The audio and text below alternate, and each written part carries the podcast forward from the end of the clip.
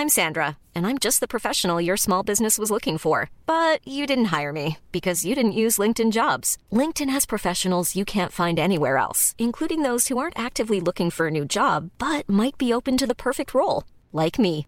In a given month, over 70% of LinkedIn users don't visit other leading job sites. So if you're not looking on LinkedIn, you'll miss out on great candidates like Sandra. Start hiring professionals like a professional. Post your free job on linkedin.com/people today. Binge audio.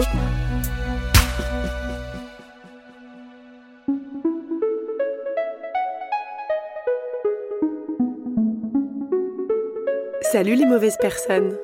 Je sais pas vous, mais moi, il y a un domaine de ma vie où j'ai constamment l'impression de pas faire ce que je devrais faire, c'est le sexe. Ça a commencé à l'adolescence, avec le stress de la première fois. Quand j'ai appris qu'il existait une statistique de l'âge médian du premier rapport sexuel, c'est 17 ans pour les garçons et 17 ans et demi pour les filles, je me suis direct mis grave la pression. Je me disais qu'il fallait absolument que je sois dans la moyenne. Ça a continué ensuite quand je suis tombée amoureuse, quand j'ai appris l'existence d'une autre statistique, que les gens en couple font l'amour environ 2,3 fois par semaine. Encore une fois, il fallait absolument que je sois dans la norme, dans la moyenne. Évidemment, toutes ces statistiques ont une vision à l'ancienne de ce qu'est un rapport sexuel. Ça veut dire qu'il implique forcément une pénétration. Ce sentiment de pas faire les choses correctement, il a continué toute ma vie en fait. Quand je suis dans mes périodes olé olé ou que j'appelle aussi mes périodes Judas la chaudasse, je me traîne toujours un fond de culpabilité judéo-chrétienne ou d'auto-slut-shaming. Quand je suis en mode tranquillou, je me dis que quand même, je suis pas normale de si peu pécho. Quand je me laisse aller à partager des fantasmes inavouables, je me dis que je suis bien bizarre d'avoir ce genre de pensée. Et qu'ils sont pas toujours très féministes les scénarios que j'élabore, comme celui où je me fais attacher par l'ensemble des princes Disney et encore, je vous raconte pas la suite. Étoile de mer ou salope, bonne sœur ou fille facile, trop coincée ou trop dévergondée, quoi que je fasse, je me sens quand même plus ou moins en faute, plus ou moins en échec. Et vous? Et vous, mes très chères mauvaises personnes, qu'est-ce qui se passe dans vos lits à vous? Est-ce qu'en plus d'être de mauvaises personnes, vous êtes aussi des mauvais coups? Votre vie sexuelle est-elle un échec? Et est-ce que c'est si grave? Quel impact a notre sexualité sur notre santé mentale? Avant que nous rentrions dans le vif du sujet, j'aimerais prendre le temps d'une petite précaution. Nous allons, avec notre invité, parler de la sexualité et notamment de la sexualité des hommes et celle des femmes et évoquer les différences entre elles. Nous ne cherchons pas à essentialiser ces différences, en mode les hommes viennent de Mars et les femmes de Vénus, mais plutôt à analyser et à décortiquer les différentes injonctions et attentes qui pèsent sur nous, pour mieux essayer de nous en libérer.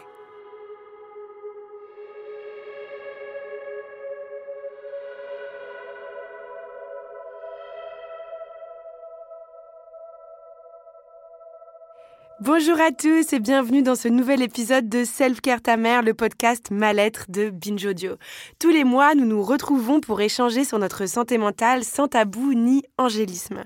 Pour parler sexualité, fantasmes et mauvais coups, souhaitons la bienvenue à mon adorable petite meute composée de Coco Spina. Salut Coco Bonjour. Coco, tu es journaliste et tu es surnommée la Gwyn Réac dans le Eh milieu. oui. Voilà, un surnom qui va te suivre euh, toute ta vie. Et tu as fondé le média queer Manifesto 21. Samuel Doc, salut Samuel. Salut Judith. Samuel, toi tu es psychologue clinicien, auteur de nombreux ouvrages dont Les chemins de la thérapie. Contrairement à Coco et moi, toi tu es un vrai psy, donc tu sais à peu près de quoi tu parles. Parfois. Parfois, voilà. Et pour cette édition consacrée à la sexualité, nous avons la joie de recevoir Philippe Arlin. Philippe, bonjour. Bonjour. Bonjour Philippe, vous êtes sexologue, auteur de Sexuellement incorrect, le sexe n'a pas de genre. Euh, J'aimerais commencer peut-être par euh, vous poser une question à vous, Philippe. Dans votre cabinet, est-ce que c'est une crainte que vous rencontrez avec vos patients, la crainte de rater sa vie sexuelle? C'est même quelquefois la raison pour laquelle on franchit la porte de mon cabinet. C'est-à-dire que réussir la vie sexuelle peut devenir en soi un problème pour lequel on consulte. Ça tourne à l'obsession quelquefois parce que chacun a en plus de la réussite de sa vie sexuelle une image euh, déformée, bien sûr, et surtout une image héritée, soit de sondage, soit d'opinion, soit de croyance. Et on vient euh, dans mon cabinet fort de ces images, ayant l'impression d'être passé à côté de quelque chose. C'est un gros problème en sexualité. On a toujours peur de passer à côté de quelque chose et avec une difficulté à apprendre à se satisfaire et à jouir de ce que l'on vit. Dans quelle situation est-ce que les personnes parlent d'échec dans leur sexualité? Est-ce que c'est quand ils ont plus de rapport? Est-ce que c'est quand euh, ils sont pas satisfaisants? Quand ils n'ont pas fait de trucs euh, complètement dingues? Qu'est-ce qui vient nourrir ce sentiment d'échec?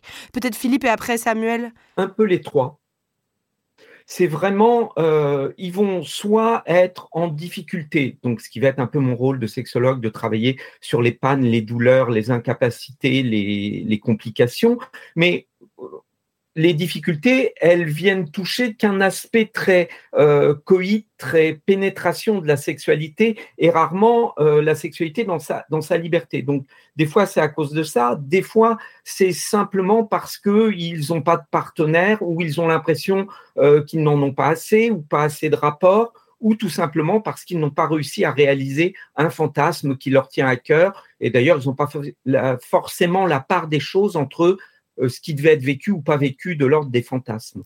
Et alors, Philippe, euh, on relie souvent l'échec sexuel au fait de ne pas avoir beaucoup de relations.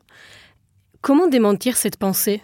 Alors, c'est très difficile, c'est peut-être même la pensée la plus difficile à démentir. Euh, là, ça demande de faire un travail et de comprendre la différence entre une réponse à une pulsion c'est-à-dire cette envie qui jaillit comme ça, qu'on n'interprète pas euh, la pulsion qu'on va avoir pour un aliment. J'ai faim, je m'attrape un truc, je grignote. Il y a de la sexualité grignotage et la sexualité épanouie, approfondie, dans laquelle on prend le temps de ressentir, de vivre, de découvrir. Et celle-là, elle n'a pas besoin d'être répétée euh, tous les jours celle-ci, elle, demande un investissement et cet investissement, on ne peut pas se l'accorder euh, tous, les, jours, tous les deux jours. Donc, ça dépend aussi sur quel registre on fait intervenir notre sexualité, notre réponse. Mais du coup, euh, mm, si on veut une sexualité grignotage ou alors une sexualité plus épanouie, peu importe, est-ce que si on a envie d'avoir une sexualité mais qu'on n'y arrive pas, parce que objectivement, euh, ben, on se rend compte que euh, personne ne vaut de nous sur le marché amoureux, on va dire, euh, et qu'on ne sait pas comment s'y prendre, parce que dans les deux cas, on peut ne pas savoir comment faire. Est-ce qu'on peut parler d'échec En tout cas, c'est comme ça que ça sera vécu. Oui, je crois qu'il faut parler d'échec, de, de non-conformité entre un, ce qu'on ressent comme un besoin, parce qu'il y aurait long à dire sur la notion de besoin, mais ce qu'on ressent comme un besoin et la non-réponse en face, parce qu'on n'arrive pas à séduire, parce qu'on n'arrive pas à aller aux bons endroits. Donc, il m'arrive aussi de donner des conseils très pratico-pratiques pour peut-être aider les gens à évoluer dans un endroit qui va leur permettre d'avoir une réponse positive à leurs besoins pour se prendre moins de râteaux. Vous leur dites comment se faire pour se comment on fait alors pour se prendre moins de râteaux? Oui, c'est ça. Bien sûr, entre autres entre autres. Alors, qu'est-ce que euh, vous leur donnez comme conseil? Ah ben ça dépend ce qu'ils me demandent, mais, mais en fonction de, pour reprendre l'idée de cette sexualité un peu pulsionnelle, il y a, y a aussi des gens qui veulent une sexualité pulsionnelle, mais qui dans la même phrase vont vous expliquer qu'ils ont besoin d'avoir des sentiments pour coucher avec quelqu'un. Donc c'est simplement de, dire qu'on peut pas et grignoter et faire un repas de famille le même jour. C'est pas la même chose, c'est pas la même organisation. Si on a réellement besoin d'investir son affectif, eh bien, il faut y réfléchir et peut-être questionner c'est quoi cette pulsion? Et est-ce que je peux pas y répondre de manière satisfaisante seul? Parce que la masturbation est une part de sexualité. Là où je m'interroge un peu, euh, Philippe, par contre, sur votre propos, c'est quand vous parlez des fantasmes euh, qui doivent être faits ou pas faits, des pulsions qui doivent être réalisées ou pas réalisées. Je me demande qu'est-ce qui vous fait dire en fait ce qui, ce qui doit être réalisé, ce qui ne doit pas être réalisé? Comment est-ce que vous fixez le, curseur de ce qui doit être et de ce qui ne doit pas être? J'ai du mal à, comprendre. Alors, déjà, je ne le fixe pas moi, mais j'essaye de déterminer euh, la part de ce que les gens euh, appellent fantasme et qui n'est que de l'imaginaire sexuel, euh, de, l'imagination, du désir, de la projection, et qui du coup fait partie des choses tout à fait viables, du fantasme qui est la chose qu'on s'interdit, c'est-à-dire ces fantasmes qu'on garde au fond de soi, qui sont des interdits, des tabous, qui sont vraiment la pulsion psychique qui se libère pour éviter d'être vécu justement dans le quotidien. Donc pour moi, les patients mettent le même nom ils mettent le même nom sur euh, j'ai le fantasme de faire une fellation à trois personnes de suite, ce qui en soi n'est qu'un imaginaire de pratique et il n'y a pas de raison de ne pas trouver le moyen de le vivre. à euh, j'ai un fantasme de, de mort, de, euh, de faire l'amour avec un cadavre. On peut se retrouver sur des choses extrêmement interdites, euh, qui sont même interdites par notre propre psyché, mais qui pour autant existent, avec lesquelles on doit cohabiter, ce qui est le propre même du, du fantasme, cette espèce de dimension psychique. Je vais m'éloigner de cette thématique-là pour juste euh, rappeler, en tout cas, que la, variété euh, sexuelle humaine euh, existe et qu'elle est, est, importante et qu'elle est souvent le signe d'une vie psychique fertile et féconde.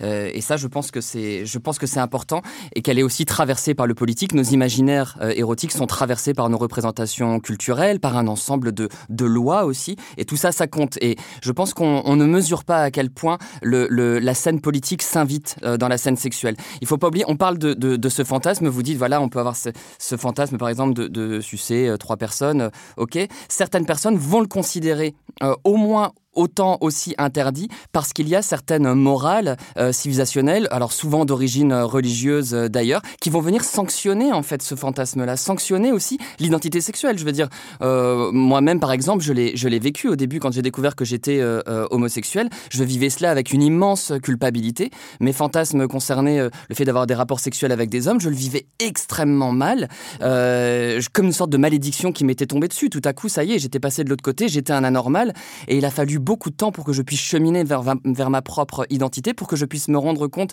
que si je pensais que c'était mal, c'est parce que toute une tradition absolument euh, horrible et politique, pendant des années, en avait fait une maladie mentale, une perversion. Je me sentais pervers parce qu'un monde entier avait consacré mon identité comme une perversion. Bah, je rappelle d'ailleurs que l'extrême droite euh, considère encore, euh, met sur le même plan l'inceste et l'homosexualité parfois. Donc. Non, vous avez bien raison de, rappeler tout ça. Alors pour revenir une notion qu'on évoquait euh, tout à l'heure, c'était celle de la notion de besoin sexuel ou de soi-disant besoin sexuel. Euh, dans votre livre, Philippe, il y a quelque chose que je trouve très intéressant, c'est que vous expliquez que cette notion de besoin sexuel, elle est souvent euh, présentée par les hommes hétéros un peu comme une excuse quand ils sont en couple pour que leur meuf soutienne au, moindre au moindre de leurs désirs.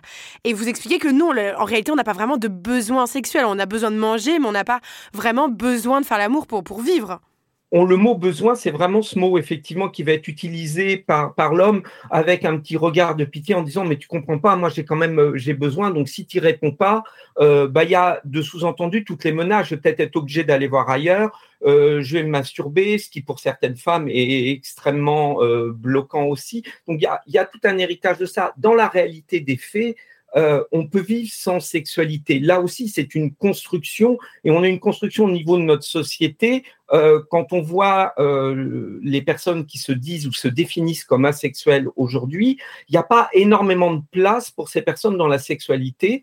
On a l'impression qu'il est quand même impératif et normal d'avoir une sexualité et on construit encore aujourd'hui au XXIe siècle quelque chose qui résume bien la problématique on parle de consentement, on parle de consentement, mais on n'en parle que pour les femmes. C'est-à-dire que les femmes sont vraiment celles qui répondent, qui doivent dire oui à ce que l'homme a initié dans la sexualité. Là, on est vraiment je me permets, je me, permets, mais je me, permets de réagir parce que j'imagine, je, le fais avant que Judith et Coco euh, réagissent. Euh, je pense qu'on parle surtout du consentement euh, par, les femmes parce que la plupart du temps, ce sont quand même elles qui sont violées. Hein. Je le remets juste les choses oui, à leur mais place. Il faut, il faut l'entendre dans ce que ça ne dit pas, c'est-à-dire que ça n'interroge jamais l'envie des femmes. Non, non, là, où je suis d'accord avec vous, c'est que quand on, nous, quand on nous présente comme détentrice uniquement du consentement, ça veut dire qu'on n'est pas non plus celles qui sont à l'origine euh, de, l'initiatrice. C'est, mais c'est déjà évidemment, évidemment, alors remettons les choses à leur place, évidemment, c'est déjà une. Enfin, il faut, il faut parler du consentement, bien sûr, mais il faudrait aller encore plus loin, en fait. Il, faut, parce que, il faudrait pas qu'on soit amené à consentir à un rapport, il faudrait qu'on soit amené à, à, en avoir tellement envie que c'est nous qui, le, euh, qui plaquons le mec contre le mur, quoi. C'est ça qu'on veut. justement, je me permets de poser la question est-ce que euh, est-il est-il pertinent de continuer à biologiser les, les désirs avec cette idée que les mecs doivent se vider les couilles? Eh ben, c'est bien la problématique, elle est là. C'est que si on en vient à interroger le consentement parce qu'il y a des abus, il y a des viols et que donc il y a des hommes qui estiment que parce qu'ils ont besoin, ils se servent, ça prouve bien qu'on est dans une sexualité où on estime normal, ou en tout cas on cautionne, on commence juste à interroger euh, le fait de ne pas cautionner, euh, le fait que les hommes aient des désirs et trouvent un moyen d'y vivre. Et donc il est très important d'arrêter de sexuer le désir. La femme a envie, l'homme a envie, on est, on est deux, il est très important d'arrêter, exactement comme vous le dites, de, de parler de l'homme et de valider par là même cet impératif qu'aurait l'homme à se vider les couilles et qui pourrait justifier des comportements qui n'interrogent même plus le consentement de l'autre. Euh, Philippe, vous avez consacré un de vos livres à la perte de désir dans le couple chez les femmes hétéros. Et euh, je prends l'histoire de Serge et de Rachel qui, euh, qui, qui, nous, qui nous illustre qui, que Rachel a une perte de, de désir et qu'elle dit clairement qu'elle est épuisée de gérer les gosses toute seule. Les inégalités dans le partage des charges domestiques sont-elles à l'origine de l'abdication sexuelle de certaines femmes? Alors, elles ne sont pas à l'origine de l'abdication sexuelle de, certaines femmes, mais elles sont à l'origine du retrait de certaines femmes du désir sexuel. Bah, c'est sûr que tu n'as pas envie de ton mec euh, s'il se comporte comme un gamin. Quoi. En fait, la sexualité, elle, ne se passe pas uniquement dans la chambre à coucher, c'est-à-dire que ça commence bien avant, que c'est tout un climat qu'on instaure, un moment de dialogue, je pense. Oui, Exactement. C'est-à-dire que euh, il y a, moi ce que j'explique, c'est que cette, cette, charge mentale, j'explique à travers ce que j'appelle la tour du désir, c'est-à-dire les, les, différents niveaux euh, par rapport au désir. C'est quand on est dans la vie de tous les jours, c'est un peu comme si notre désir, c'était notre téléphone, on le met sur silencieux. Et comme ça, on n'est pas dérangé. Et ce que j'observe, c'est qu'effectivement, les femmes ont pour habitude de mettre leur désir sur silencieux parce qu'elles ont dix mille choses à régler et que donc ça n'est pas leur priorité. Leur priorité, c'est pas euh, de répondre à la sexualité. Donc elles sont déconnectées, c'est-à-dire elles n'ont même pas conscience de leur propre désir. La charge mentale est déjà tellement lourde à gérer qu'on n'a pas le temps de penser à, à, ce qu'on aimerait. Voilà, mais c'est un peu si on veut pas être dérangé en réunion, on met notre téléphone sur silencieux. Je suis en train de faire un truc qui est prioritaire pour moi. J'ai pas envie d'être emmerdé par la sexualité donc, je le mets, mon désir en off. Mais en plus, parce que ce que vous décrivez là dans le livre, c'est que euh, si on doit s'occuper, et moi je la comprends, je les comprends ces nanas, quand si tu dois t'occuper de ton mec comme d'un deuxième gamin, dire euh, s'il faut pas laver ses chaussettes et passer derrière lui à table, enfin c'est pas du tout excitant quoi. Enfin ça paraît la base de dire ça, mais c'est quand même pas du tout excitant. Mais est-ce qu'il faut, euh, est-ce qu'il faut genrer pour autant cette problématique-là? Je ne sais pas parce que c'est vrai que les femmes, vous avez raison de le dire et je le vois moi-même en consultation, ont des charges mentales euh, épouvantables. Euh, les hommes aussi, voilà, de, bien, de bien des manières. Moi, je me demande si c'est pas tout simplement la routine du quotidien qui nous fait oublier le désir. Jacques Lacan, ce grand psychanalyste, nous l'a quand même enseigné. On désire ce dont on manque. Et quand on vit avec une personne, qu'on est H24 avec elle, ou en tout cas souvent, qu'on la voit tout le temps, elle perd un peu de son mystère. Et tu posais cette belle question, dit, tu demandais euh, comment, quelque part, euh, euh, réenchanter un peu l'univers du désir du, couple. Bah déjà, en, soutenant ce mystère-là, avec cette variété aussi érotique, en maintenant peut-être aussi une pudeur. Alors ça, je sais que je surprends toujours quand je dis ça, mais je pense que par exemple, les personnes qui se voient aller aux toilettes, qui passent leur temps à faire le ménage, les machins, enfin voilà, maintenir une certaine forme de distance aussi, ça peut contribuer à recréer du désir, mais la routine est indubitablement le fléau du désir partagé. Pardon, mais plus que la routine, moi, ce que je vois dans la, dans la question de Rachel, c'est quand même le système système euh, hétéropatriarcal. C'est vraiment l'idée de sortir du système euh, de l'hétérosexualité, de l'hétérosexualité mentale, parce que bien sûr, on peut être une personne hétéro et être sorti de l'hétérosexualité mentale, comme euh, le dit, le dit Juliette Drouard dans Sortir de l'hétérosexualité.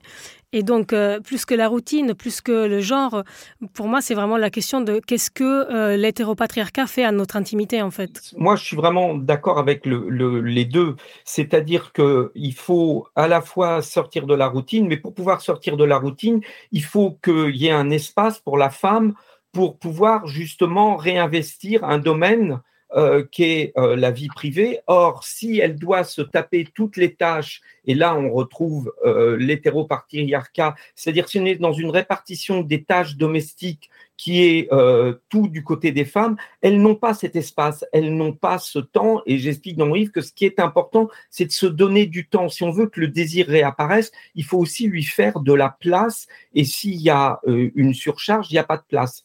Euh, sur le désir, il y a quand même quelque chose auquel il faut quand même faire attention. C'est qu'il y a deux types de désirs. Il y a un désir qui consiste à répondre à ma à une envie que j'ai à l'intérieur. Si on prend la nourriture, c'est très simple j'ai faim, il y a quelque chose qui arrive comme une pulsion de l'estomac qui est interprétée par mon cerveau et autour duquel je vais établir un désir et je vais me retrouver à aller manger japonais avec des amis. C'est une réponse à une simple pulsion j'ai faim. Et puis il y a le désir qui vient de l'extérieur. Je sors du restaurant, je passe devant une pâtisserie, il y a un magnifique gâteau euh, dans la pâtisserie, et là, je vais générer le désir d'avoir du plaisir en mangeant ce gâteau. Là, je réponds pas à un désir intérieur de manger, je réponds à un désir extérieur. Et le problème dans le couple, c'est qu'on demande souvent à son partenaire ou à sa partenaire d'être comme le gâteau dans la vitrine. Bah, il y a un moment, on ne peut pas être toujours le gâteau dans la vitrine. Quand on se mange au quotidien, le gâteau dans la vitrine, il finit par être beaucoup moins appétissant et c'est difficile de le rendre toujours appétant, d'où l'importance de respecter effectivement la pudeur, de respecter euh, une scénarisation, l'imagination. Oui. Euh, Samuel, un sujet qui, euh, dont on a souvent parlé ensemble, qui se tient, je crois, un petit peu à cœur, c'est celui du, fétichisme. Est-ce que ça peut être un espace où se libérer justement de ces carcans de genre, de ces carcans de couple, de ces carcans d'éducation, de, l'ensemble de ces carcans.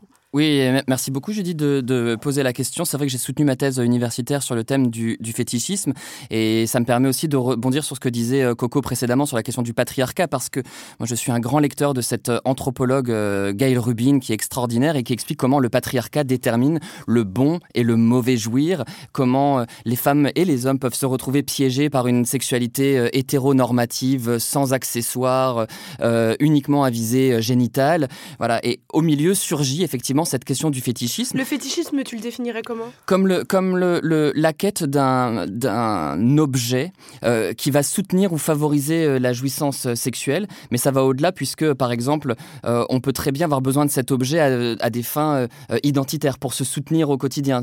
si on pense au, au, je sais pas, par exemple, un fétichiste du latex, il aura euh, plaisir, besoin d'emporter, euh, même en dehors de l'acte de l'acte sexuel. Et c'est vrai que c'est ce que je pense, et je reprends l'expression de Gal Rubin, le fétichisme, c'est ce qu'elle appelait une sexualité dissidente, c'est-à-dire une manière de repenser le politique, de redistribuer les cartes et de rejouer euh, au lit, d'inverser les mécaniques d'oppression et surtout de se reconstituer, de se reconstituer, que ce soit à travers les traumas singuliers qui ont pu émailler l'existence, mais aussi certaines blessures politiques. Je pense à, je pense à une des personnes que j'ai interviewées pour ma thèse, euh, que j'appellerais euh, Giulio, euh, qui a grandi dans l'Italie conservatrice et qui explique, alors lui, son, fétichisme, c'était le fétichisme des super-héros. Pour jouer, il avait besoin d'être habillé en Spider-Man et il explique très bien.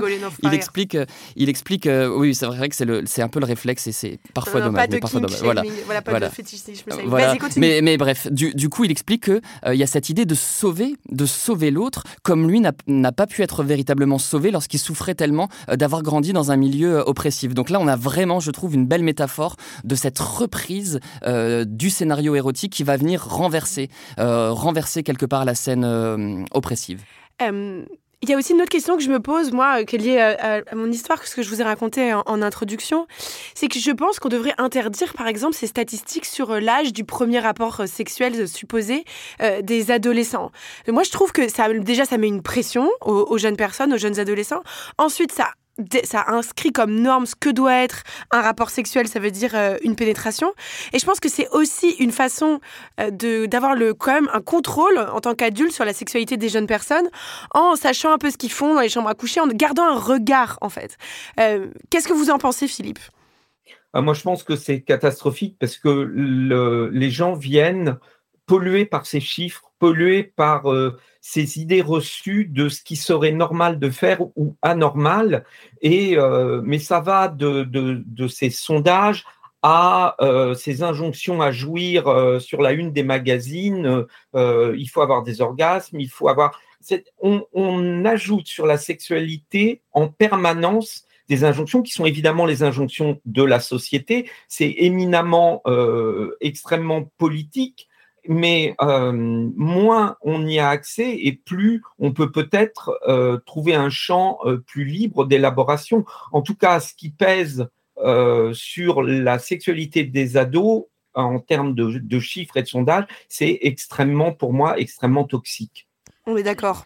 Coco? Oui, dans votre livre Libérer votre désir, vous écrivez La liberté est frais, on s'inquiète de la part de soi qui pourrait s'y révéler.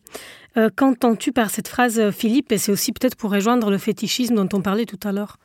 C'est exactement pour rejoindre le fétichisme dont on parlait tout à l'heure. C'est-à-dire qu'il il y a dans notre euh, richesse, dans notre psyché, notre psyché est complètement sexuée, comme ça nous l'a dit, et il y a des, des, libertés, des envies qui nous font peur, et il y a des portes qu'on n'ose pas ouvrir parce que on pourrait y découvrir quelque chose. Et le, fétichisme en fait partie. Il est, porteur. C'est pour moi, c'est l'objet tiers qui va révéler euh, énormément de nous-mêmes, qui va nous apporter un plus, un plus plaisir, mais aussi un plus euh, dimensionnel. Alors, il y a l'objet tiers qu'on va vivre uniquement dans sa sexualité, mais il y a celui, effectivement, comme il le disait, qu'on va garder avec nous, qu'on va avoir besoin de mêler à notre quotidien. Et cette peur de la liberté, c'est euh, c'est l'inconnu. Qu'est-ce que je pourrais découvrir? Qu'est-ce que je vais savoir de moi ou trouver en moi euh, si j'ouvre cette porte euh, Elle fait peur. Et comme les fantasmes peuvent faire peur, dans votre livre, il y, a, une histoire qui m'a touchée. C'est celle de Lucie. Lucie qui est tellement dégoûtée par son corps qu'elle renonce presque à une vie sexuelle. Et moi, cette histoire m'a touchée parce que je pense qu'elle elle a fait écho à, des périodes de ma vie et je pense à celle de beaucoup de femmes où les moments où on se trouve chum, ou les moments où on se trouve moche, où on a tellement intégré de grossophobie, donc quand on a pris 3 kilos, on n'a plus envie de faire l'amour. Et ça, je trouve que c'est quelque chose de quand on est une femme, je sais pas, c'est sans doute aussi le cas pour les hommes, vous allez nous dire, mais d'assez tragique de se dire que même quand on est dans un rapport sexuel, on pense d'abord à être soi-disant agréable à regarder avant de penser à son propre plaisir. Et moi, j'aimerais, et j'en suis pas encore là, hein, mais j'aimerais euh, arriver justement à me libérer de, cette, peur-là, de cette injonction-là. Est-ce que c'est est -ce c'est possible? Est-ce que vous avez vu des femmes s'en libérer? Philippe et puis après Samuel alors, euh, moi, oui, j'ai eu, j'ai eu la chance euh, de voir des femmes s'en libérer. Pour autant, ça reste un faible pourcentage parce qu'il y a tellement d'injonctions qui pèsent sur les femmes, euh, sur l'apparence, mais aussi sur, j'ai envie de dire, un, des obstacles que les femmes vont devoir dépasser, c'est celui de se voir excitées. C'est-à-dire que beaucoup de femmes, quand elles se sentent euh, dans la pulsion sexuelle, dans l'animalité qui peut venir dans le rapport sexuel, se, font peur, se dégoûtent. Ça les renvoie à une image que la société a bannie. C'est, l'image de la prostituée. C'est, en tout cas une image qui ne colle pas avec ce qu'elles veulent être. Donc il y a l'image du physique tel qu'on l'a défini dans les magazines à un mode tel qu'il faut être, avec la grossophobie, comme vous l'avez dit. Et il y a aussi l'image de moi excité. Il y a beaucoup d'obstacles à vaincre pour être libre, en mettant plein de guillemets autour, dans, dans sa sexualité. Samuel Ce qui est, très difficile, c'est de s'engager dans un rapport euh, sexuel, c'est-à-dire de rencontrer l'étrangeté du corps de l'autre quand on a déjà tant de mal à faire face à la propre étrangeté de son propre corps. Il faut avoir une colonne vertébrale solide pour pouvoir euh, s'engager dans un rapport sexuel. Mais pour ça, il faut déjà se sentir bien avec, euh, bien avec soi. C'est extrêmement difficile de s'engager, et je trouve que tu en parles très bien Judith, de s'engager dans un rapport sexuel quand on se trouve pas, pas, pas beau, qu'on n'est pas en phase avec son corps euh, pulsionnel, c'est une violence. J'irais même jusque-là. Quand on en vient à, se forcer, à se contraindre à avoir un rapport sexuel, parce qu'il faut avoir un rapport sexuel, parce qu'il faut jouir, parce qu'il faut se montrer excité, comme euh, vous le dites très bien, Philippe. Moi, je trouve ça extrêmement dur. Et pour autant, j'ai bon espoir parce que moi, je le vois en consultation. Moi, j'essaie de dédramatiser, de dédramatiser la sexualité, de dédramatiser le, rapport au corps et de libérer quelque chose de ce que vous avez nommé qui est le biopolitique. La manière dont tout un organisme social force les, gens et, les font intégrer, leur font intégrer des conduites euh, oppressives, aliénées, mais qui ne sont pas elles. Coco euh, moi, je rebondis sur ce que dit Samuel. Euh, j'ai rencontré plusieurs femmes qui se disaient hétérosexuelles, qui en fait ont du mal à coucher avec d'autres femmes parce qu'elles sont imprimistes dégoûtées par leur propre sexe. Et donc, comment elles pourraient finalement toucher un sexe similaire au, à au leur? Mais j'ai une autre question pour vous, Samuel et Philippe comment concrètement fait-on quand notre couple est un peu en crise pour montrer à l'autre qu'on ne veut pas juste le la baiser, mais qu'on l'aime profondément? Par exemple, si cette personne peut avoir des complexes, comment euh, dédramatiser en fait? Lui parler. Je crois qu'on oublie, et ça, je, Judith, je pense que tu seras d'accord avec moi parce que ça fait écho à ton introduction. Le, sexe, vous savez, c'est pas une histoire de corps. Enfin, bien sûr, c'est une histoire de corps, mais c'est d'abord une histoire de psyché et de langage. Le sexe, ça se parle. On peut, on peut rencontrer cette étrangeté dont je parlais précédemment en parlant de sexualité, et c'est le premier pas vers cette dédramatisation. C'est oser parler de sexe, de ses fantasmes, de ses complexes, de ses doutes à la personne avec qui on a choisi de faire sa vie. Et, et parfois même, si on, c'est parce que ça pose cette question-là, et Philippe, je pense que vous allez rebondir sur le sujet, mais euh, ça pose la question doit-on en somme, est-ce que est-ce qu'on peut euh, euh, toujours, est-ce qu'on peut, est-ce qu'on doit toujours aimer et désirer la même personne au même moment toute une vie? Est-ce que ça c'est pas non plus une injonction? Euh, Je me pose la question. Est-ce qu'il est possible de désirer la même personne toute une vie, quelles que soient les crises? Je je suis pas sûr. Je suis pas sûr que ce soit tenable psychiquement, même si notre société aime bien le modèle encore une fois hétéronormé, fidèle à tout prix, même si ce mot veut finalement pas toujours dire grand chose. voilà, Philippe, je sais pas ce que vous en pensez. Alors, il y, a, deux questions. Euh, je vais répondre à ce que vous venez de dire. Euh, je pense que c'est possible, mais euh, on n'est plus dans une dimension sexuelle, on est dans une dimension de désir où on a peut-être dépassé ce qui est le, propre de la sexualité, qui n'est pas la fidélité pour moi n'est pas le propre du sexe. Euh, je pense qu'on est euh, des êtres euh, profondément à multipartenaires, avec un désir extrêmement riche, avec un besoin d'expérimenter. Et il est évident que euh, ce besoin n'est pas forcément comblé, voire rarement comblé, si on se contente d'une seule personne. C'est par exemple le cas de ces couples qui se sont formés très jeunes, ils se sont connus au lycée, ils n'ont connu que l'un et l'autre. Vingt ans après, je les, souvent, je les vois dans mon cabinet ou dans le cabinet d'un thérapeute parce que là, ça commence à bousculer. Il y a envie d'expérimenter, de découvrir d'autres sensations. Par contre, il y a une dimension euh, du désir. Euh, il y a un désir du corps qui existe. Il y a un désir qui naît, euh, et ça va rejoindre la, première question comment on fait. il y a un désir qui peut naître aussi du simple ce que j'appelle le câlin. Pour moi, le câlin, c'est pas sexuel, c'est le contact entre deux corps. Je parle dans mon livre de quelque chose que j'appelle le câlin gratuit, c'est-à-dire ce moment où on peut se donner de l'amour, de la tendresse, de la douceur, sans euh, que ça soit un préliminaire ou vécu comme un préliminaire à un acte sexuel. Et bien souvent, les hommes ont été éduqués à n'avoir de câlin que à l'occasion de rapports sexuels, ils mélangent un peu les deux. C'est-à-dire, si on fait un câlin, c'est que derrière, on va avoir le droit à plus, on va avoir le droit euh, à un rapport. Déjà, séparer les deux permet de d'ouvrir un espace de douceur, de tendresse, d'échange et de parole, parce que, euh, comme le dit Samuel, le sexe, c'est avant tout un dialogue entre deux personnes. Et plus ce dialogue s'ouvre, et justement, je trouve que le câlin, c'est une occasion d'être peau à peau et de se parler de l'intime, euh, là, on, arrive à créer quelque chose et cet espace qu'on peut créer, cet intime-là, lui peut être prometteur d'une fidélité, enfin d'une fidélité. En tout d'une construction unique sur le long terme. Moi, j'aime beaucoup ce concept de, câlin euh, gratuit. C'est marrant parce que j'ai lu votre livre, euh, puis le moment où moi j'en étais arrivée à l'exacte même conclusion dans ma vie privée à, moi, à demander des gestes gratuits justement, qui n'impliquaient pas forcément de, suite. Parce que ce qui est terrible dans les scripts euh, sexués hétéronormés, c'est que le sentiment qu'on a, en tout cas le sentiment que j'ai et que je pense d'autres femmes ont, que à chaque fois qu'à chaque geste donne un consentement implicite à un autre geste, puis un autre geste, puis un autre geste.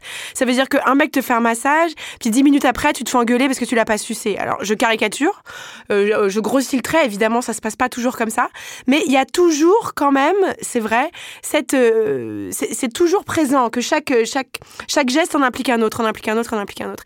Et je crois qu'il y a beaucoup, ça paraît très simple, votre théorie du talent, enfin votre théorie, votre conseil du câlin gratuit, mais moi je la trouve très très Et je pense qu'on a vraiment besoin de, de se toucher ailleurs que, enfin, de dégénitaliser nos intimités. Oui. Voilà, en tout cas, c'était mon, mon émission.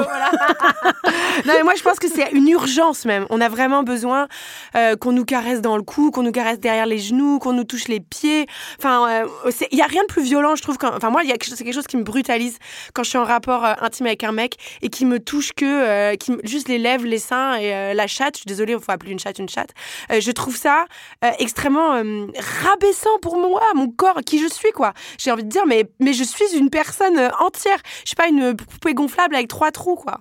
Bah, moi, j'adore ce que Judith vient de dire parce que je trouve que c'est c'est vraiment une révolution romantique pour moi, euh, cette idée de ce que j'appelle en fait le soin euh, et la valorisation d'autres langages verbaux et corporels. Et, euh, et, je pense que, bon, dans, dans l'intro de l'émission, en rigolant, on dit euh, Qu'est-ce que ça veut dire? En fait, plusieurs fois, euh, dans ma vie, j'ai pris la position justement de la tendresse et d'une sexualité un peu différente de la brutalité qui existe aussi dans le monde queer et qui est beaucoup, euh, qui, est un peu survalorisée, je trouve. Euh, moi, j'ai pas eu de vie sexuelle pendant deux ans, par exemple plus de deux ans. Et cela a été souvent considéré comme un échec. Donc on me regardait avec pitié ou alors on me regardait comme une espèce de nonne excitante. Et la vérité, c'est que même si c'était super dur à des moments, euh, je ne voulais pas me forcer à désirer. Euh, et, ça m'a permis de savoir ce que je voulais en général et que du coup de développer toute une réflexion autour justement du câlin gratuit. Et donc je me demandais est-ce que euh, on peut aussi des fois arrêter de désirer à tout prix, comme le dit l'auteur Tal Madesta dans son essai?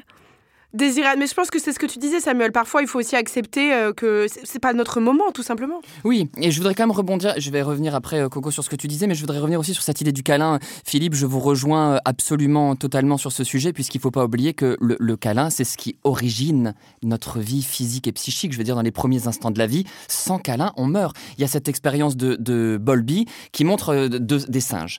Dans un cas, il y a un singe sur une armature métallique et il a à manger, le petit singe, autant qu'il veut. Dans l'autre, il est sur une peluche toute douce, contenante, enveloppante, et il n'a pas de nourriture, mais il a cette douceur. On se rend compte que le singe qui a de, à manger, moi j'aime détester ces expériences parce que vous savez que j'adore les animaux, mais tant pis, le singe qui reçoit la tendresse, la douceur, vit plus longtemps, survit plus que le singe qui a à manger. On a un besoin vital de tendresse et de câlin. Et sur la question coco des milieux euh, cuir, euh, queer et non pas cuir, mais ça se rejoint parfois. C'est un, un, petit lapsus que je, que je m'autorise. C'est vraiment une idée reçue, je pense, et et je, sais que tu en as parlé euh, récemment dans un de tes textes euh, que, que j'ai pu lire. Il y a une grande stigmatisation qui se fait quand même hein, sur, les, sur les communautés queer et les communautés BDSM. Moi, j'ai pu aller dans des soirées euh, fétiches, dans des soirées BDSM, et j'étais surpris. Il y a ce qu'on appelle les pups, donc ces, ces garçons souvent qui s'habillent en, en, chien. Ils passent leur temps à se faire des poutous, des câlins, des bisous. Enfin, c'est c'est trop pour moi même. C'est trop pour moi. Moi, je, je, peux pas. Au bout d'un c'est l'overdose de câlins. C'est beaucoup trop. Mais le câlin, ça sauve la vie, ça sauve le couple. Et, et là, je ne serai pas sur mon terrain. Les neuroscientifiques l'ont très bien montré. Quand on fait des câlins, nos cerveaux sécrètent des hormones qu'on ne sécrète aucun autre moment. Donc Judith, je te rejoins, le câlin, ça nous sauve la vie. Eh ben, je profite de vous dire qu'on va faire une mini pause. Donc si vous êtes avec quelqu'un, là c'est le moment de lui faire un gros câlin. On se retrouve tout de suite.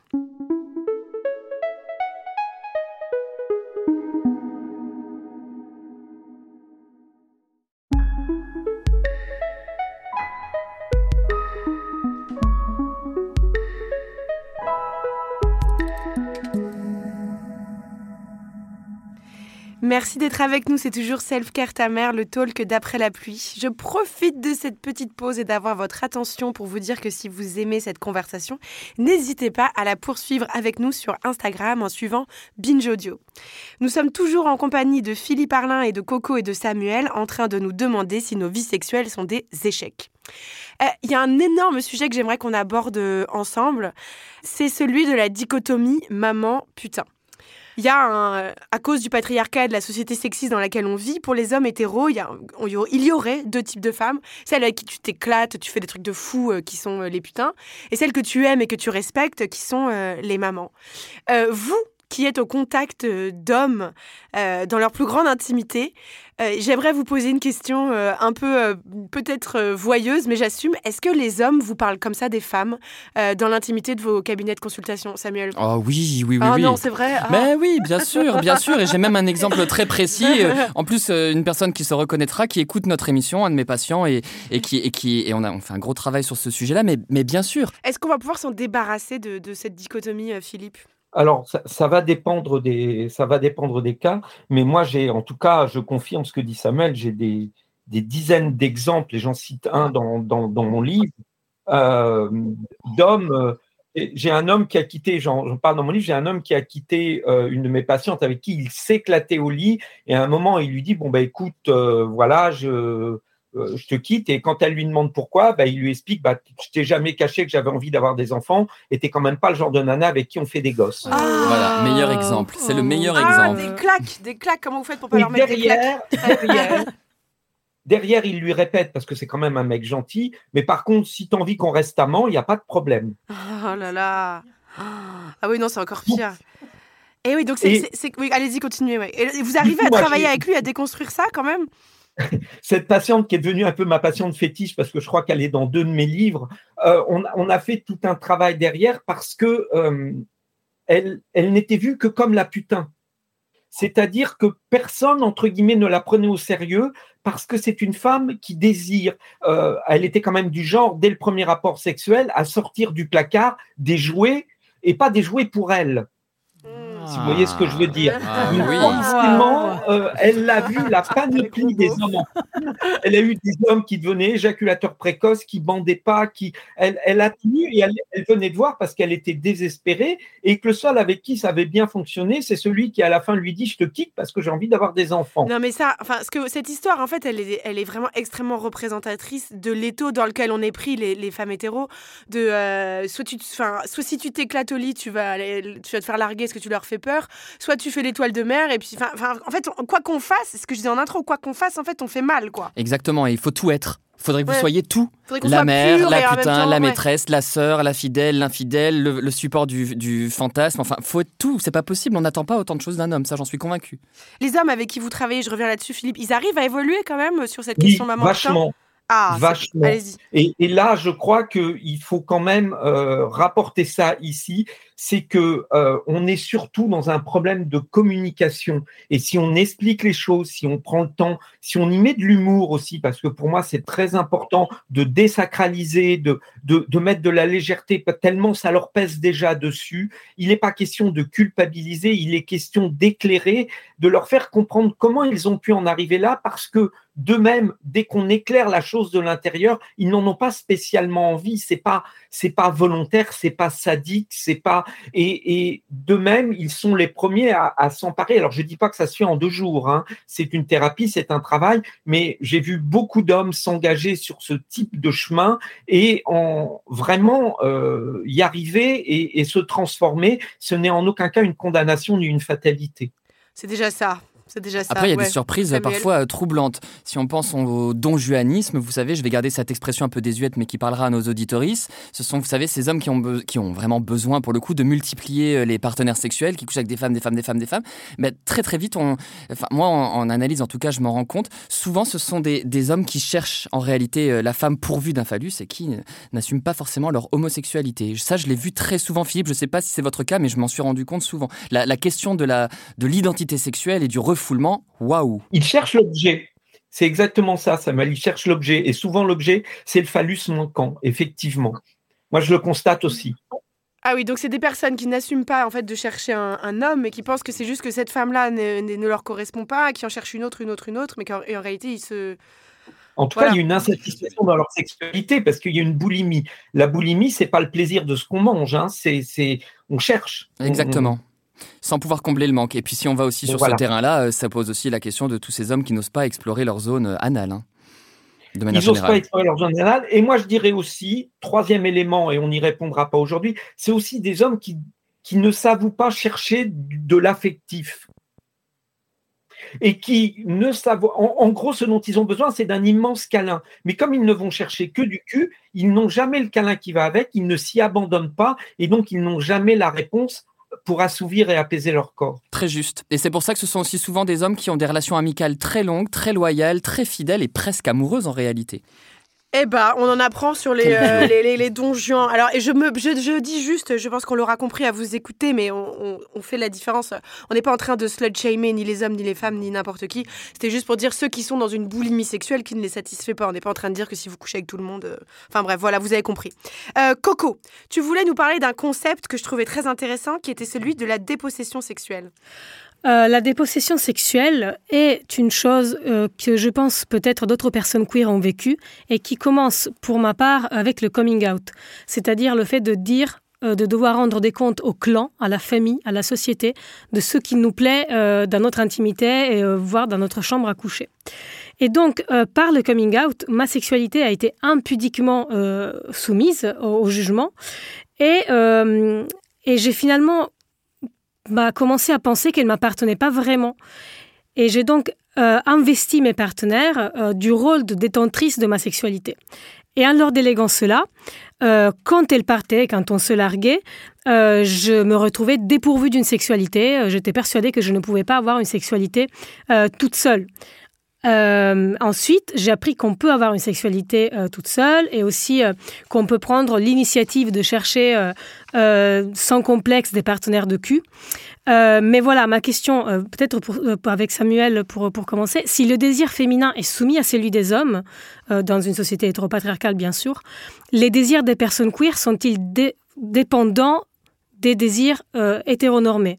Oui, ça c'est vraiment quelque chose que je pense. Hein. Je pense vraiment qu'on transporte quelque chose de cette oppression euh, dans notre vie, euh, dans notre vie érotique, et qu'il est très très très difficile euh, de s'en libérer. Je pense que de manière générale, il y a un vrai stigmate sexuel qu'on porte. On est on peut être très très stigmatisé dans nos envies. Judith, tu as mis un avertissement à juste titre en disant attention, on ne fait pas du du slut shaming. Mais moi, j'espère vraiment que c'est tout l'inverse, qu'on va sortir de cette pensée straight, comme dirait Monique Monique Wittig, et qu'on va réussir à, surmonter quelque chose de, du stigmate, de l'assignation, de l'injonction, euh, et, de comprendre qu'encore une fois, euh, la sexualité, c'est une identité à construire de manière, euh, de manière perpétuelle et de manière créative.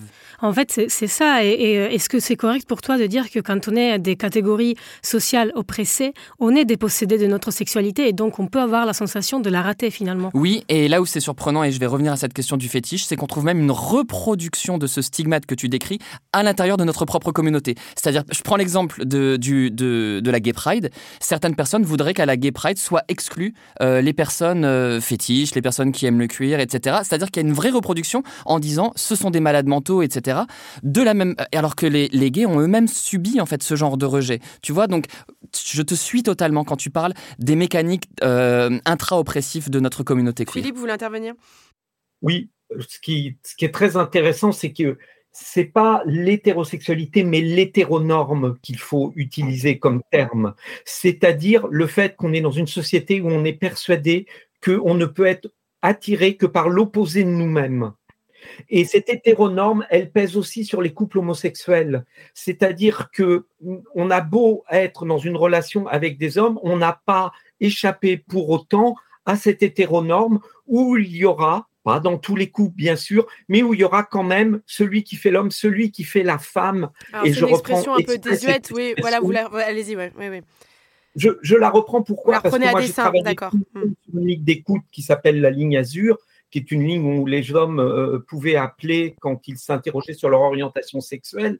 Et quand un homme avait euh, eu des rapports sexuels avec un autre homme, s'il avait été passif, il nous expliquait qu'il avait fait la femme. Et c'était pas une autre expression qui venait, il avait fait la femme. C'est-à-dire que vient se véhiculer y compris dans un rapport euh, homosexuel, c'est-à-dire entre deux hommes, vient se véhiculer cette hétéronorme, ce qui fait que si je suis avec un homme, alors à un moment donné, moi, je suis une femme. Si je ne me sers pas de mon pénis, c'est que je suis donc une femme. Et quand on regarde ce qu'est euh, l'homophobie, l'homophobie, c'est pas la haine des homosexuels, c'est la haine des femmes, c'est la misogynie qui est transvasé dans l'homosexualité, on n'a jamais traité quelqu'un d'enculeur, on traite quelqu'un d'enculé. C'est toujours le passif qui est euh, pointé du doigt. C'est l'homme qui a la chance d'avoir des couilles et qui ne s'en sert pas et qui se comporte comme une femme. C'est la haine des femmes.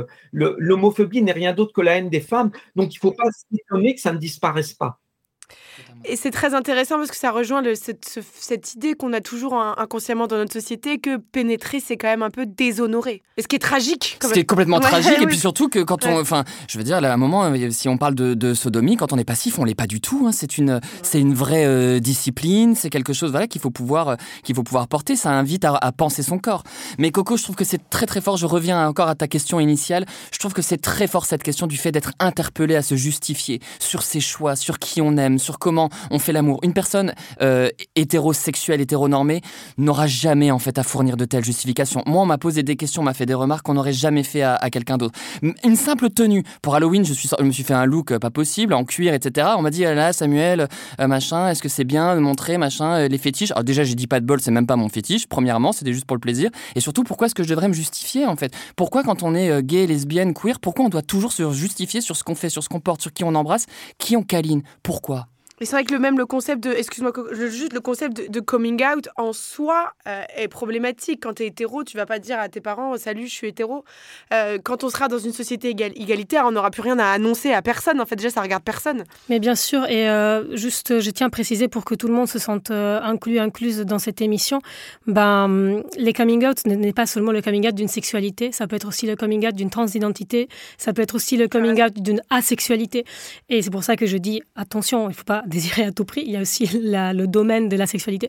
Et en fait, imaginez par exemple une personne qui est jeune dit euh, bon, je suis lesbienne, et puis en fait, elle découvre que euh, finalement, il est trans.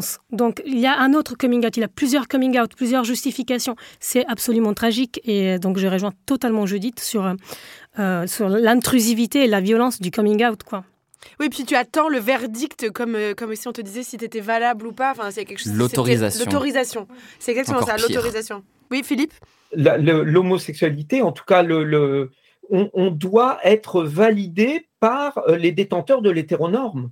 C'est ça. C'est eux qui doivent valider. En gros, ils, continuent à être les détenteurs de la sexualité et ils nous signent un passe-droit pour vivre nos pulsions, qui sont d'ailleurs, et je dis exprès des pulsions, parce que pour eux, c'est quand même de l'ordre de l'instinct.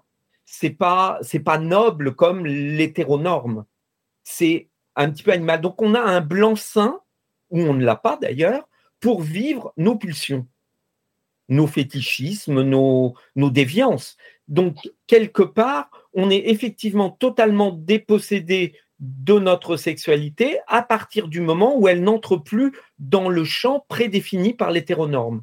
Exactement. Ce que, euh, le philosophe Michel Foucault nommait une biopolitique, une politique qui instrumentalise les corps. Et alors, euh, j'aimerais qu'on aborde un, autre sujet euh, qui est celui de l'orgasme gap ou du fossé orgasmique, enfin, je ne sais pas comment le, traduire exactement, qui est un sujet qui me met très en colère.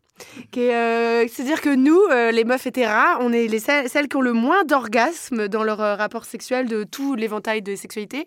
les dernières statistiques que j'ai lues, c'est les lesbiennes sont 86% à avoir, à avoir eu un orgasme leur dernier rapport sexuel.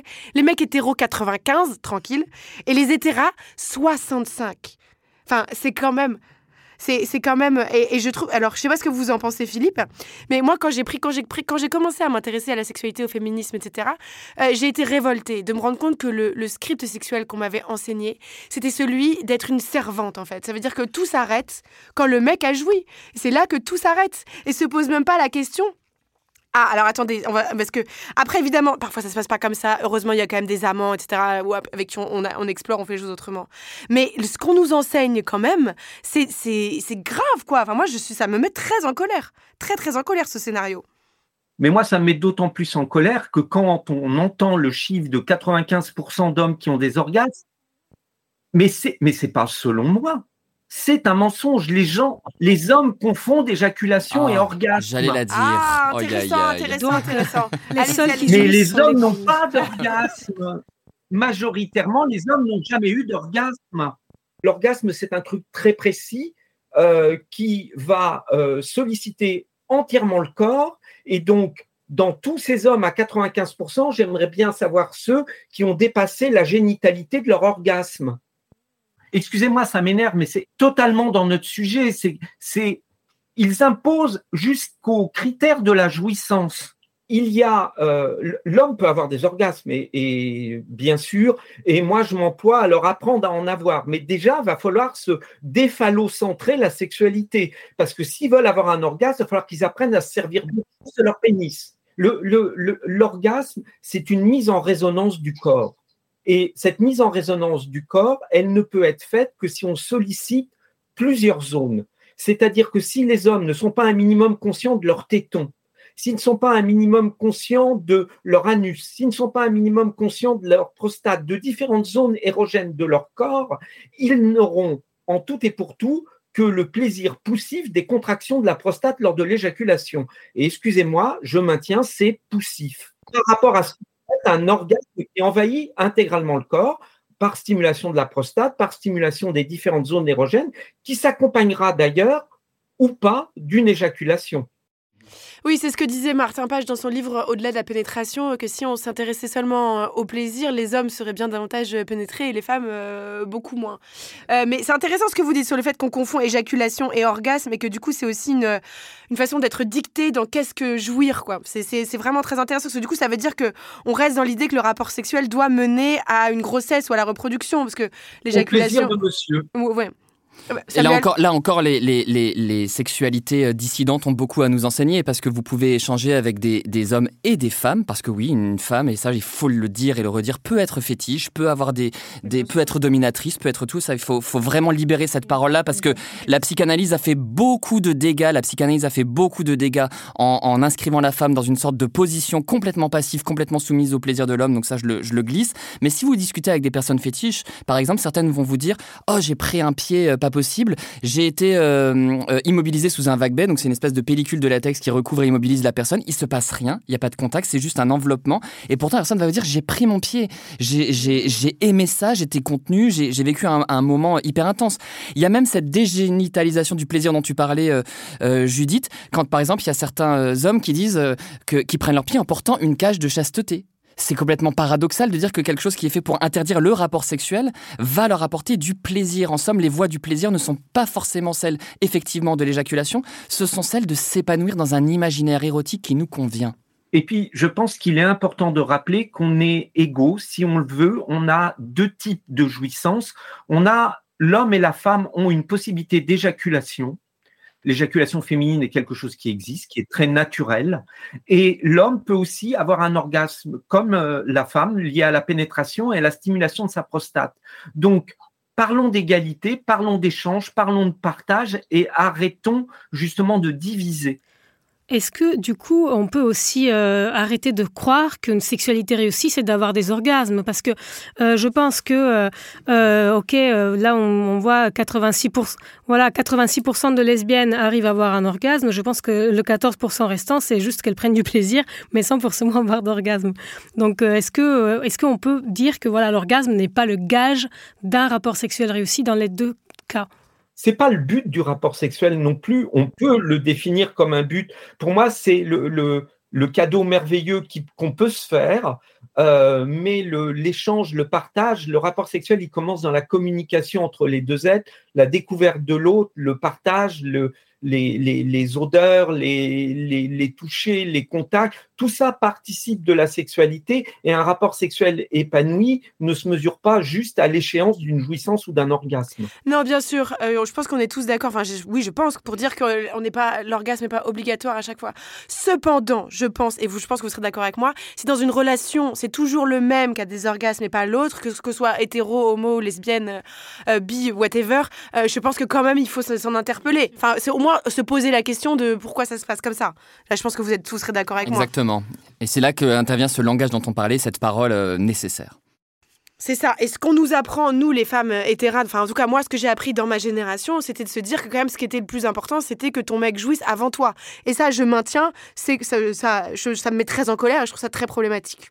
Tu sais, c'est pareil euh, vraiment euh, dans, chez, les, chez les gays. Hein, du moment où il y en a un qui a joui, on, on sent, euh, enfin joui, éjaculé en tout cas, on sent que ça y est, c'est l'investissement est moins là. C'est, c'est, tu vois, et c'est là par rapport à ce que disait Coco tout à l'heure, c'est là qu'on a, on a, on a emmené quelque chose de cette société hétéronormée, même dans nos rapports à nous. C'est que ça y est, on s'en occupe moins, quoi. Ça y est, j'ai joui, c'est bon, l'autre il peut un peu se débrouiller. Oui, Philippe. On, on, est vraiment toujours sur cette notion que c'est l'homme qui dicte la fin du rapport. Quoi. Voilà. À partir du moment où il a joui, c'est terminé. Et puis il va nous expliquer, parce qu'il y a plein d'arguments. Ouais, mais moi derrière, je suis crevé, j'ai plus envie, euh, j'ai plus envie. C'est quand même assez extraordinaire. Donc il n'avait pas envie de l'autre, il était juste excité et l'autre était à la bonne place. Ah ça m'énerve, ça Ah, m'énerve. et souvent, quand on est, pour le coup, et c'est là qu'on voit la différence, parce que quand on est en couple et qu'il y a vraiment un, un amour et un respect de l'autre, il y a quelque chose du soutien, justement, de la jouissance du, partenaire. derrière, ça continue. Voilà, merci Philippe, c'est ça, ça Bah, continue. c'est ça, exactement. Ça compte, il faut que ça continue. Euh, une vie sexuelle pour eux n'est-elle pas forcément quand même un peu ratée pour dédramatiser Euh, On va forcément euh, avoir des échecs, des ratés, des, des, des, des loupés, des moments gênants. Enfin, ça va pas toujours être euh, sublime. On ne va pas tout, tout le monde va pas toujours jouir dans des orgasmes magnifiques, comme vous le disiez. Ça fait partie du voyage, non? Oui, et il faut se libérer aussi des modèles, même si moi je suis rien, j'ai fait ma thèse avec un grand professionnel du, du porno en France, Eric Bidot, qui a vraiment étudié le, sujet en profondeur. Je crois que la pornographie a quand même donné des modèles de réussite, de rapport euh, parfait, endurant, etc. Et on oublie que derrière, les personnes prennent des produits, que c'est de- des scènes euh, tournées euh, 1500 fois. Enfin, ça a donné quand même une modélisation idéale de la sexualité qui nous porte un certain préjudice aujourd'hui. Bah, est-ce que euh, du coup, euh, évidemment, notre titre Avez-vous euh, raté votre vie sexuelle? Votre vie sexuelle est-elle euh, un échec? C'est un titre provocateur. Est-ce qu'on peut vraiment appliquer ce mot d'échec ou de ratage à une vie sexuelle? Bah, Moi, je pense que non. Et surtout, la bonne nouvelle que j'ai envie de donner, c'est qu'il n'y a, a pas d'âge pour la réussir. Euh, j'ai vraiment, pour moi, la sexualité, c'est quelque chose qu'on va construire tout au long de notre vie. Ce qui est important, c'est pas où on était hier, mais c'est où on peut souhaiter être demain. Et il y aura toujours un demain en sexualité si on le souhaite. Il faut vraiment comprendre que la sexualité, c'est c'est une euh, source totalement malléable et que notre travail, c'est le travail de toute une vie, c'est de construire cette sexualité et on peut aller vers quelque chose de toujours plus libre, toujours plus euh, heureux et de toujours plus accompli. Donc la, la sexualité épanouie, c'est peut-être celle de demain, mais en tout cas, elle est possible. Eh ben c'est très beau comme mot de la fin. On va se quitter là-dessus. La sexualité de demain est possible, peut-être même celle de tout de suite si vous avez envie. Euh, merci à tous de nous avoir écoutés. Ce fut un immense plaisir de passer ce moment en votre compagnie. N'hésitez pas à partager cet épisode. On a besoin de vous pour grandir et être connus. Merci beaucoup à mes acolytes Coco Spina et Samuel Doc. Merci à notre invité Philippe Arlin. Merci à notre chargé de production Charlotte Bex, notre réalisateur Quentin Bresson. Self Care ta c'est le nouveau podcast Ma lettre de Binge Audio tous les mois sur toutes les plateformes dans le flux d'après la pluie. À très vite.